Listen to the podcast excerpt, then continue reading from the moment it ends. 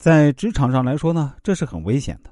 错误是一个获得信息的来源，如果能正视，就可以知道下一次应该注意避免什么失误了。职员在工作上犯了错误之后，因为害怕上司的威严而保持缄默，这样上司就得不到正确的信息，就会直接导致员工与领导之间的关系恶化，还会因为错误得不到及时纠正而造成以后的重大损失。所以啊，从领导的角度来看，不应该过多的给下属施加压力。当下属出现失误的时候，既然错误已经出现，也不必横眉冷对，不仅丧失了领导的风度，还不能解决实质性的问题。作为员工，谁都不想犯错误，但是，错误对于任何人都无法避免。重要的是用什么样的态度来面对和处理错误。无可置疑的是，如果对错误保持缄默，就会导致错上加错。第一个错是工作失误。第二个错则是工作态度，所以啊，从本质上来说，错上加错就等于用一个更大的错误掩盖原本的小错。在出现工作失误之后，不要装作毫不知情，更不要把责任往别人身上推，以逃避或隐瞒失误。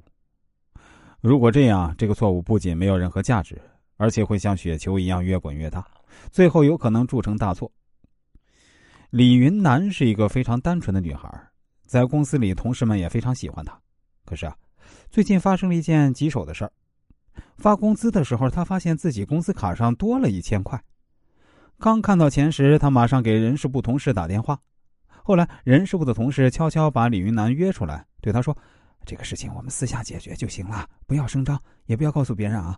工资卡多打了一千，你先悄悄收下，就当做自己什么都不知道就行了。”李云南听完，点点头，机械的回到了工位。当然，对于李云南来说呢，多出一千块可以做很多事儿啊，可以支付自己的生活费，可以买心仪已久的外套和靴子。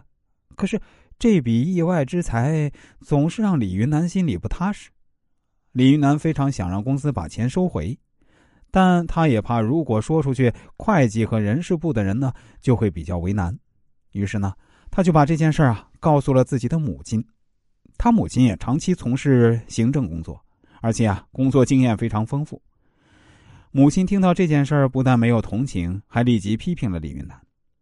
母亲对李云南说：“如今他和人事职员的沉默呢，是对公司的伤害，而且他承担了不该自己承担的错误。如果公司查出这件事儿，首先会认为是人事部财务部门失误，但不会觉得他们有什么大问题。”那毕竟工作中出现差错也是难免的。